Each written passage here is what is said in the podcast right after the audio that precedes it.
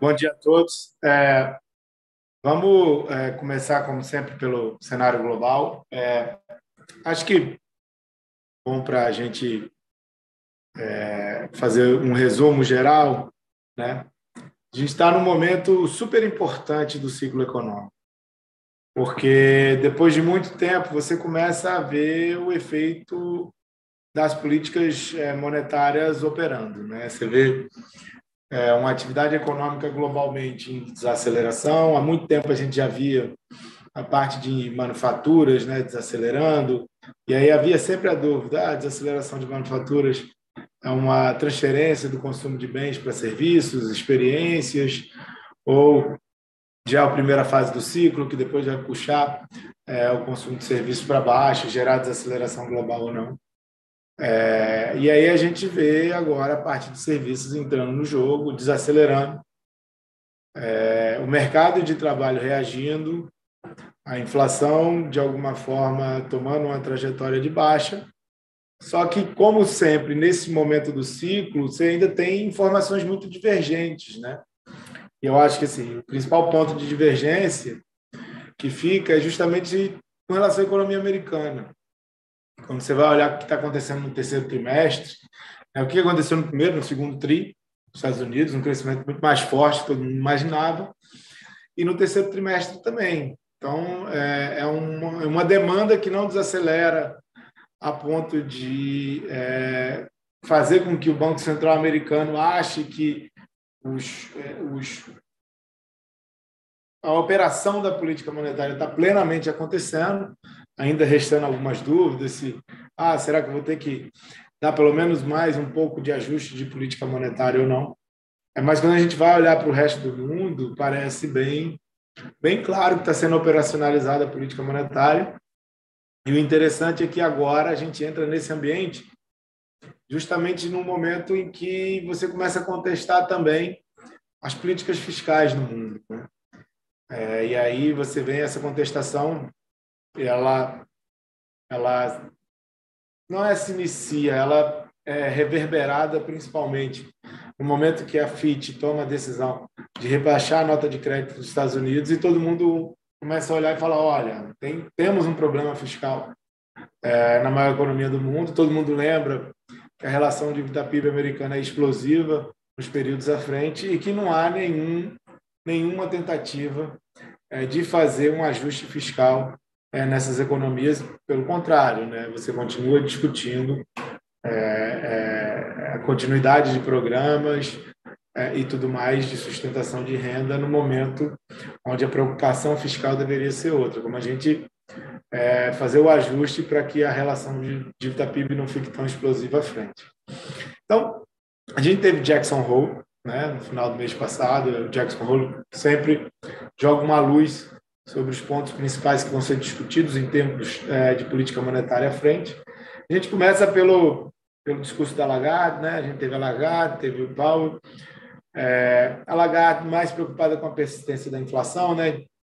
de alguma forma, a economia europeia mais fraca do que a economia americana, vendo bem claramente a desaceleração da economia, vendo que, muito provavelmente, eles não vão conseguir subir mais os juros é, lá na economia europeia, porque é, você não tem mais crescimento. Mas quando ela fala de persistência da inflação, quer passar a mensagem de que vamos esperar um pouco mais é, para fazer qualquer movimento de corte da taxa básica de juros. E o Powell de olho no mercado de trabalho, isso daí foi antes do número do payroll, antes do último JOLTS, que eles vieram um pouco nessa direção é, de algo mais positivo, mostrando que a política monetária está funcionando. Então, assim, a, a, a, o ponto principal da Lagarde, né, que é fala, olha, acho que o ciclo de agora está feito, a gente trabalhou o que tinha que trabalhar, subiu a taxa de juros, saiu do juro negativo para um juro mais alto. Todo mundo duvidava de qual era a capacidade do Banco Central Europeu de subir a taxa de juros e a gente foi lá é, e cumpriu. Agora a gente está olhando que vai acontecer com a atividade econômica, e aí melhor é, informação provida para o caso da Europa são os indicadores de PMI, e aí fica muito claro né, que o PMI está entrando numa rota de uma desaceleração forte é, e que, de alguma forma, vai cobrar seu preço E o Banco Central ele sempre se preocupa no momento em que, é, em que a atividade está desacelerando. Ele fala, ó, o que a gente tem que fazer? A gente tem que, ela fala, ela, a gente tem que tomar cuidado né, na, na underlying inflation à frente, né? A gente não vai olhar só para a inflação de cheia, a gente vai olhar para o núcleo, a gente vai olhar para a transmissão da política monetária, a gente vai ter uma flexibilidade é, na nossa análise, a gente vai ser humilde de saber que aqueles aquela forma tradicional da gente olhar a política monetária para trás já não vai servir mais à frente. É, e só que a gente tem que deixar claro que nosso objetivo é entregar a inflação em 2%, e a gente tem total compromisso nisso. Então, é uma mensagem de dizer que, olha, só espere em corte de juros quando a gente tiver total certeza de que a inflação voltou para 2%. Antes disso, esqueçam. É, sobre o processo de alta de juros, provavelmente a gente vai ter que encerrar, né, vai dar por encerrado o processo de, de alta de juros, porque a atividade econômica está mais fraca. Então, é, é, é, essa mensagem passada pelos banqueiros centrais. É, e no caso do Powell, ele fala: olha, a gente está navegando justamente num momento nebuloso, é, a gente tem que ir de forma bem é, carefully, né, bem, bem suave. É, a gente precisa olhar os dados econômicos a todo momento. E quando ele olha aqui para esse GDP now do, do Atlanta Fed, né, crescendo 6% no terceiro TRI, o que, que esse número diz para a gente é que provavelmente ele teria que subir a taxa de juros é, pelo menos mais uma vez. Só que aí ele está de olho em outras questões, e aí a comunicação do Banco Central Americano, obviamente que você vai ter gente mais rock quanto gente mais novo, comunicação do Banco Central americano talvez seja de que, olha, a gente não sobe mais a taxa de juros, a gente vai deixar o viés de voltar a subir se esses dados econômicos se confirmarem com números de atividade tão mais fortes, é, mas a gente vai ter que manter a taxa de política monetária apertada até que o trabalho seja feito. Então, acho que toda a comunicação dos bancos centrais principais, desses dois, elas vão de acordo de que querendo evitar com que o mercado comece a precificar uma mudança, né? Uma mudança é, é, da tendência de política monetária, que o mercado queira precificar é, e discutir quando é que vai começar um processo de corte de juros. É, e eles estão falando, olha, a gente só vai começar a discutir qualquer coisa nesse sentido quando o job is done, né? quando a inflação estiver efetivamente no 2%, que ainda não é verdade. E aí, quando a gente vai ver ó, é, o caso do PMI lá para os Estados Unidos, também, é, ele, de alguma forma, está ali rodando no zero, mas quando a gente vai olhar para o PIB efetivo, está mais forte do que isso. É, mas a inflação tem, tem alguns sinais melhores que é, dão um certo alívio. Mas, como eu falei, a grande discussão no Banco Central dos Estados Unidos é Caso esse 6% de crescimento, um número muito acima do que é o potencial de crescimento, se a gente discutir 3, 3,5% de crescimento da economia americana, é, a discussão segue sendo se deve subir ou não, mais uma vez, a taxa básica de juros. É, o mercado de trabalho vem se ajustando. Acho que é interessante a gente ver a curva de Beveridge aqui na esquerda. Ela está dizendo que o número, o percentual de vagas de trabalho abertas vai recuando sem que você tenha necessariamente um aumento da taxa de desemprego. A nossa interpretação aqui é que esse recuo ocorre até o momento que você alcançar algo próximo ao que era vigente anteriormente nessa curva de Beveridge, e quando isso acontecer, a taxa de desemprego vai subir. Eu acho que esse é o ponto principal para a gente ficar de olho à frente, porque é, a política monetária vai começar a sofrer pressão conta da sociedade, por conta do mercado, por conta da classe política, justamente no momento que a taxa de desemprego começa a subir. Enquanto a taxa de desemprego está baixíssima, o Banco Central americano pode operar sem preocupação. Quando isso acontecer, isso vai ser é, de extrema relevância. Outro, outro indicador, que é o, o número de pedidos, né? as pessoas pedindo para ser demitidas. Porque quando o mercado de trabalho está muito forte, a pessoa pede demissão pensando em receber um salário maior em outro emprego. Eles tinham subido bem, né? No momento que você estava com aqueles reajustes salariais muito elevados e já começaram a desacelerar, então mostra que está acontecendo alguma coisa no mercado de trabalho, o mercado de trabalho está se ajustando, está vindo para um, um patamar menos aquecido do que estava antes. A questão principal é que em nível ele ainda se mostra muito aquecido. Né? A inflação convergindo em trajetória de meta da, da, do objetivo de 2%. Por outro lado, você ainda está num patamar muito acima do objetivo da política monetária. Por isso que a mensagem é vamos ficar focados em levar para o 2%. Então, é, tem uma questão de nível e não só de direção em relação à inflação americana. É, e no caso da China, está né, tá bem claro que é, o mercado imobiliário é, vem enfraquecendo há tempos, está atrapalhando a dinâmica de crescimento econômico. Você viu alguns eventos de crédito ao longo do mês de agosto na China, é, incapacidade de pagamento de dívida de várias empresas, principalmente as empresas ligadas ao segmento de mercado imobiliário. E você viu, acho que é o ponto mais de preocupação agora para a autoridade chinesa, é, o desemprego entre jovens subindo substancialmente. E aí isso levanta temor é, com relação a protestos e tudo mais. Eu acho que isso é o principal receio do Comando Central Chinês e fez com que as, as autoridades chinesas começassem a responder, né? começassem a tentar implementar medidas é, menos restritivas é, de crescimento, né? relaxando alguns alguns pontos que estavam restringindo o crescimento, principalmente é, é, da parte de mercado imobiliário chinês. É, só para deixar claro, a gente não acha que vai ter uma inundação de estímulo na China. É simplesmente para mudar o humor com relação ao humor atual. Mas a gente já viu é, é, os legisladores chineses é, se mexendo. Aí a gente coloca na conta que é principalmente esse esse medo de social unrest que tem na China. Então, você está no pior momento do ciclo econômico lá, com o crescimento mais baixo possível, mas você já começou a ver algumas respostas e, e, e a mudança de um pouco é, de humor é, lá no segundo no, na segunda principal economia do mundo. Então, a gente acha isso relevante não vai ter a capacidade de gerar o crescimento econômico global que gerava é, anteriormente, mas você tem uma mudança de policy aí acontecendo é, na segunda principal economia do mundo.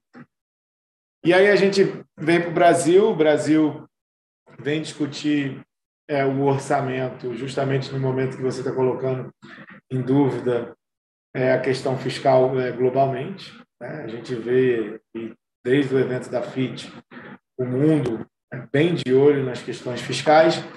Qual é o ponto do Brasil? Você precisa é, passar muita coisa dentro do Congresso para que você abra espaço para despesa. Ano que vem tem eleição municipal, a gente já viu os prefeitos se mexendo, é, discutindo com seus é, deputados federais da região de que eles estão com problema de caixa e eles vão precisar de caixa. E você precisa, nesse momento, aumentar né, a receita, que aumentando a receita vai abrir espaço para maiores despesas no ano que vem, ou você vai descumprir o arcabouço fiscal no primeiro, na primeira é, na primeira discussão você tenha desse novo dessa nova regra fiscal. Então isso é extremamente perigoso. A gente fica muito dependente do que, que vem dessas medidas de receita. É, a gente já começou a ver o governo se mexendo, fazendo a reforma é, ministerial, aumentando a participação do Congresso dentro do governo. E aí, porque você tem pautas importantes a serem votadas, e aqui está uma lista de, de coisas a serem votadas e discutidas que podem elevar a arrecadação desse final do ano e do ano que vem. E é, esse aumento de arrecadação abrir espaço para aumento de despesa, que vai fazer frente às necessidades do ano que vem. Acho que o ponto principal, o ponto mais perigoso, seria você mudar a meta fiscal do ano que vem. É, essa é uma coisa que a gente está bem de olho e, e, você quebrar a credibilidade do arcabouço fiscal já na, já na largada. É, os núcleos de inflação vêm mais próximos ao intervalo de meta. Como a gente já vinha discutindo, headline inflation sempre cai antes do, dos núcleos de inflação. A gente está vendo agora os núcleos de inflação é, num melhor momento.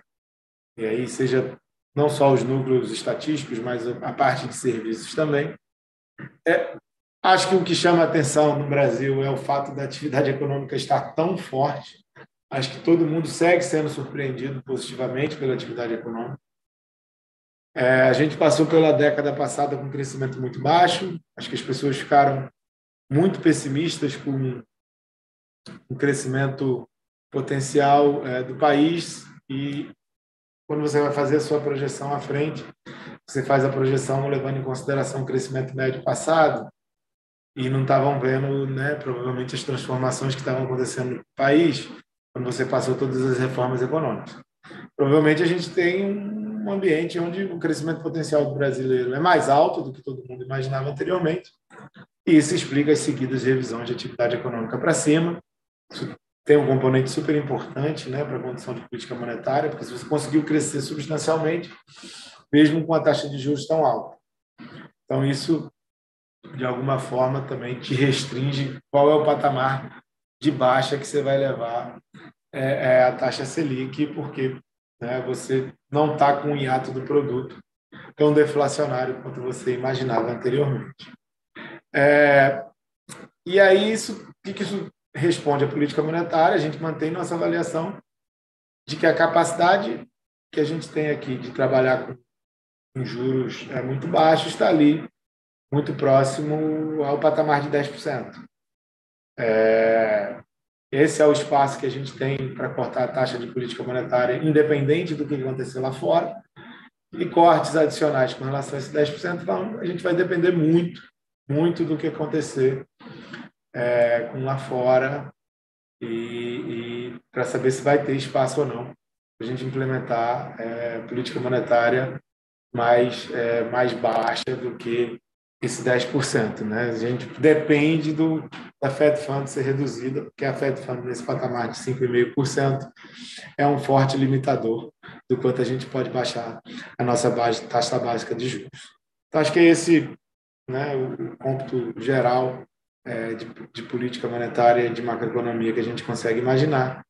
É, é, e os problemas fiscais que a gente vê, não só no Brasil, mas como no resto do mundo, vão ser, vão ser pontos é, muito relevantes de discussão daqui para frente. Bom, começando a falar sobre os fundos, né, então foi um mês é, difícil, né, esse mês, mês de agosto, muitos acontecimentos, né, a gente vai entrar no detalhe ali, principalmente falando sobre os motivos aí dessa abertura da, da curva longa americana, tá? Mas começando aqui nos fundos, né, o Novos Marco terminou aí com 0,24 no mês, né, 21% do CDI, está com 50% no ano, o institucional 83% do CDI no mês está com 96% no ano, novo retorno absoluto né, perdeu é, 3,5% é, no ano, né, está tá com retorno de 3% negativo no ano, o renda fixa é, fechou um mês com 120 CD no mês e está 120 é, no ano. O renda fixa institucional 135 do CD no mês está 123 no ano. No Novos Previdência, 41% do CD no, no, no mês, está 75% é, do CD, no ano. Então, havendo ali a rentabilidade é, do Novos Macro né, como base, no próximo slide, mais passa aí para por favor. É, esteve né, uma abertura relevante aí do, do, do juro americano, né? como a gente tem falado aqui nos últimos calls, nossa, nossa carta mensal, né? O, a gente teve alguns motivos para esse essa abertura. É, acho que teve uma conjunção de fatores ali ao mesmo tempo, né? Teve o Banco Central japonês aumentando o limite ali de 0,50 para 1% quando ele compra os bonds é, japoneses de 10 anos, então ele abriu espaço né, para a taxa abrir. Isso está fazendo com que os japoneses estão preferindo, devido ao risco né, cambial da moeda, comprar bonds japoneses em vez de comprar né, os títulos americanos. Então isso tira um comprador marginal.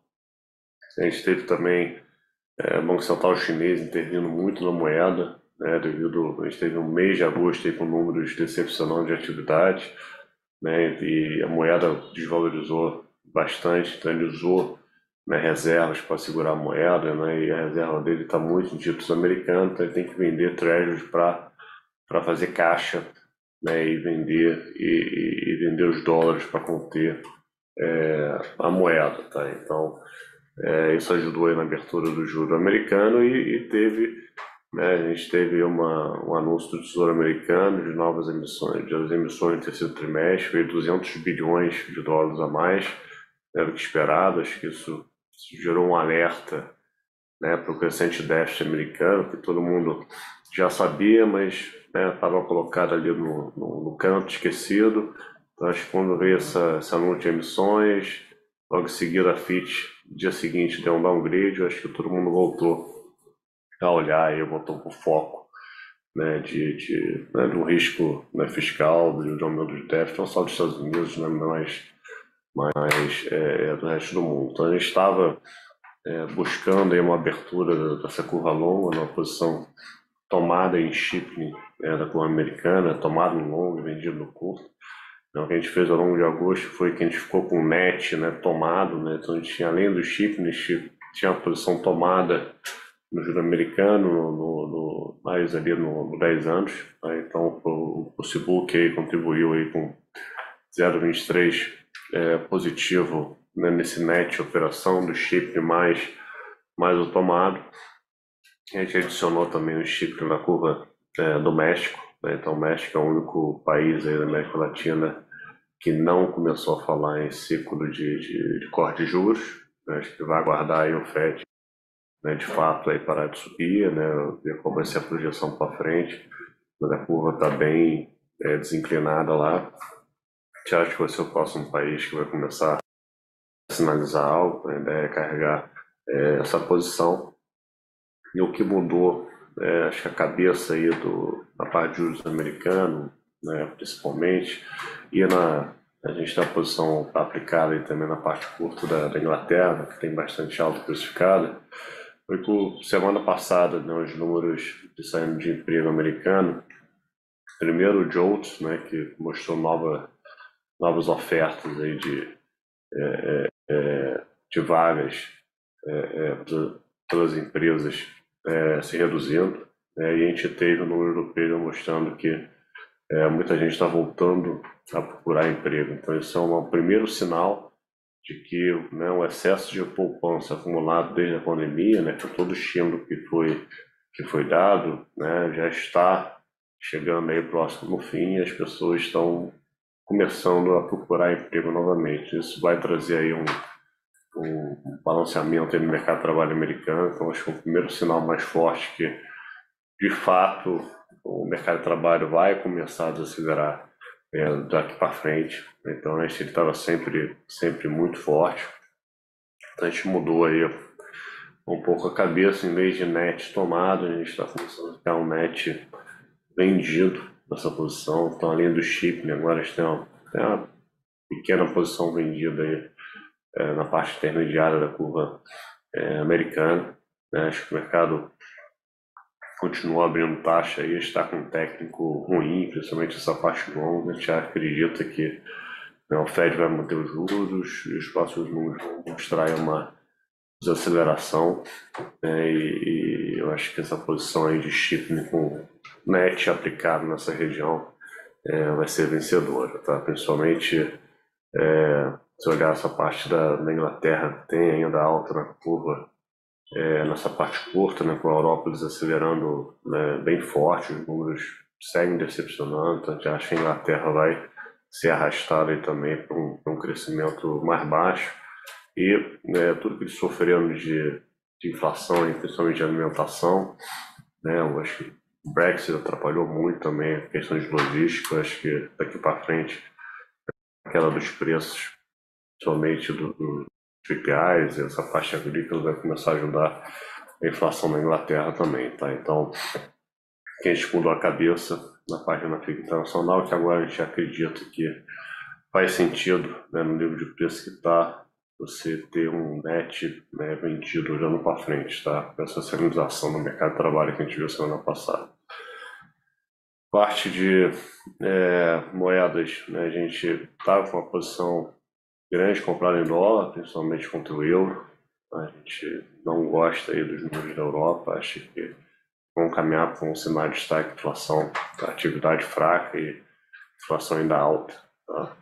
O ECB está é, tá bem próximo aí do, de, um, de um fim do ciclo, né? tem essa dúvida se eles vão subir em setembro ou não, ou vão pular essa reunião, mas a gente acha que eles, eles são muito sensíveis à atividade, né? então acho que esperado que eles posterguem essa alta, parem para olhar, que nem o Fed vai, é, vai fazer, tá? então a gente que no médio e longo prazo aí, o euro né, teve um rally forte nos últimos meses, né, chegou a bater 1,10, vai, vai caminhar ali pra, né, de volta para entre 1 e 1,05. Aí a dúvida é, é vender o euro contra né, qual moeda, contra o dólar. Então, os Estados Unidos ainda segue né, forte né, na parte de atividade, né, todo mundo revisando o PIB para cima de 2% é, no ano. A gente gosta de contra o dólar, mas é, é, depende do, do, do juro americano, né, do, dessa parte do emprego. Se começar a ver uma fraqueza nos números americanos, a gente tem parte contra comprado em yen para poder carregar é, essa posição, tá? Mas o viés é, é ter um comprado em dólar, principalmente contra o euro, está menor, tá? Devido aos números que semana passada. Estamos avaliando os próximos números para decidir se a gente aumenta ou não. Renda fixa local, é, a gente veio zerando a posição aplicada. É, a gente acertou o cupom, a gente tinha 50 bips. Tinha uma posição grande de, né, de opções, né, de IT, né, que já o ganho vinha né, na frente se começasse 50, se fosse de 25, já colheu os ganhos ao longo do tempo. É, então foi bom essa operação. A gente veio zerando direcional também. O mercado chegou a precificar uma Selic um pouquinho abaixo de 9 eu acho que, dado o número de atividades aqui que estão suprindo para cima, é, e o mundo, né, com esse juro longo abrindo, a gente optou por dar uma zerada, esperar premiar para voltar para a posição aplicada. O mercado vem corrigindo, né, corrigiu ao longo do mês de, de agosto, né, já está próximo de uma precificação de Selic a 10, já tem, já tem prêmio para ficar aplicado. A gente tinha travado na B seca que a gente gosta né, e, e, e carrega e a gente está destravando é, daí para cima. É, acho que está começando a ter uma simetria boa, mas a gente não voltou ainda para o aplicado. A gente quer, quer ver até onde vai essa abertura de juros americano. Quando estabilizar, acho que vai ser um, um timing é, é um timing bom, tá? Então, um resumo é um pouco esse. A gente tomar mostrou os gráficos de inflação aqui no Brasil, a gente está animado, né? acho que os núcleos vão seguir melhorando até o final do ano. A gente tem um componente de proteínas, né? o preço do boi caiu bastante mês passado, caiu 17% e cai 30% no ano. Isso vai contaminar o preço de carnes, vai contaminar a cadeia como todo, né? o preço de frangos, né? de, de, de, de suínos. Isso vai ajudar nas personagens aqui é, é, é, até o final do ano. Então, já teve uma, conversa, uma correção na curva de juros. Né? Acho que assim que os juros dos Estados Unidos, né, neste mundo, é uma estabilizada, né? eu acho que aqui a gente pode voltar para um cenário de, de fechamento, mas no momento a gente não consegue ver um, um motivo para o Banco Central aqui acelerar o corte de juros. Né? Na próxima, com certeza não, vai ter uma discussão se novembro ou dezembro vai ter espaço mas vai depender do cenário de juros é, global e da atividade também. Né? A gente acabou de ter mais um PIB muito forte. O trabalho aqui ainda segue é, números positivos aqui no Brasil, então a gente tem que acompanhar é, de perto para poder voltar a ter, ter risco é, relevante no mercado de, de renda fixa. Então, no momento, a gente tem uma B que a gente gosta, vamos ficar mais no juro real, está destravando, que a gente tomou de DI para proteger. Acho que daí para cima já tem uma simetria é, mais positiva.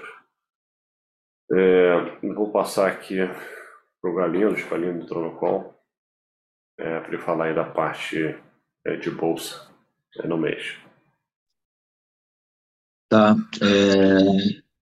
A parte de bolsa, é, a gente teve perda né, desse 0,90. É, as perdas foram concentradas é, na parte da carteira é, que a gente carrega de Brasil. Tá? Acho que foi um mês, né, né, depois de quatro meses seguidos de alta, né, a Bolsa realizou um pouco mais de 5% no mês passado acompanhando um pouco os movimentos né, das bolsas globais, o S&P caiu 1,80, mas o destaque negativo ficou para as bolsas asiáticas e europeias, tá, que caíram ali na Europa ao redor de 3, 4%, na Ásia entre 7% e 10%. Tá? Eu acho que em cima é, de um movimento global que teve de abertura de taxa, é, é, teve saída, eu acho que um grande destaque ficou para a saída do investidor estrangeiro. Tá? Mês passado é, foi a maior saída de investidor estrangeiro na Bovespa é, desde a época da pandemia. Tá? Acho que somado a isso, é, você teve muito questionamento de China, né? Nessa transição econômica que a China está vivendo, né? É, no curto prazo, né? É, é, acaba que, que, que, o governo lá tem que ir fazendo medidas né, para fomentar a transição que tem acontecido, né? é, mas então fica ainda mais difícil para o mercado ter uma leitura né, do que de fato é, tem acontecido em termos econômicos na China. E também teve um pouco de, de um pouco desse fiscal né, no Brasil vindo um pouco mais para o radar. Tá? Então, a bolsa que underperformou é onde a gente tem um, um pouco mais de risco no momento. Tá? A gente está zerado é, nas bolsas dos países desenvolvidos é, e a gente tem uma alocação é, média para grande aqui na bolsa brasileira, tá? mais ou menos dois terços numa carteira é, de doméstico, tá? que passa pelo setor financeiro é, e um pouco é, pelo play de juros linked, tá? É, e o outro um terço a gente vem operando mais taticamente via é, via índice ou opções, tá? E o que a gente tem tentado fazer é proteger um pouco dessa posição é, comprada na bolsa, né, comprando um pouco de câmbio para travar essa exposição comprada na bolsa. Tá? É, às vezes, taticamente tem funcionado, é, tem que ficar só atento porque é, o CDI ainda está alto, né? então é uma aposta de duplo carrego. Né? Então tem que ser bem tático esse tipo de, de trade. Tá? É, mas a cabeça é essa, tá? Assim, tá entrando agora né, um certo sentimento né, que lá fora é, as taxas já abriram bastante, né, e, e você é, pode ter, ao longo desses próximos meses, é, um ambiente talvez um pouco melhor assim para a Bolsa, é, principalmente aqui no Brasil, tá? que é onde a gente tem buscado alocação é, por preço, é, principalmente. Tá? Acho que tem uns cases aí que estão baratos né? e a Bolsa ficou para trás, é, acho que não tem mais um técnico tão bom quanto tinha, é, mas, no geral, o investidor ainda não está alocado na bolsa aqui. Tá? Então, é onde a gente tem um pouco mais de risco no momento. É, e aí foi o que a gente sofreu no mês passado, porque teve essa realização. Acho que de bolsa é isso, a gente pode abrir para perguntas aí, caso haja.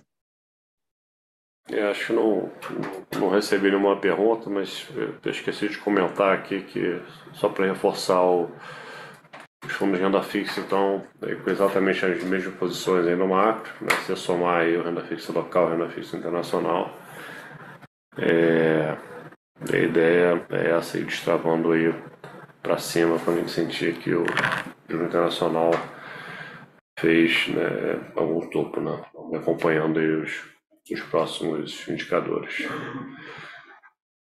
Acho que é isso. Então, continue acompanhando a gente né, nas redes sociais. Está, já fechou a carta mensal, a gente já vai divulgar.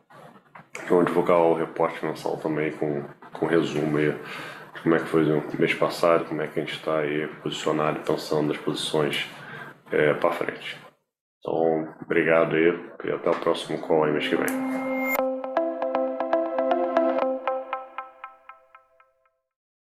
A Novos Capital Gestora de Recursos Limitada não comercializa nem distribui cotas de fundos de investimento ou qualquer outro ativo financeiro. Este podcast não constitui uma oferta de serviço pela Novos e tem caráter meramente informativo.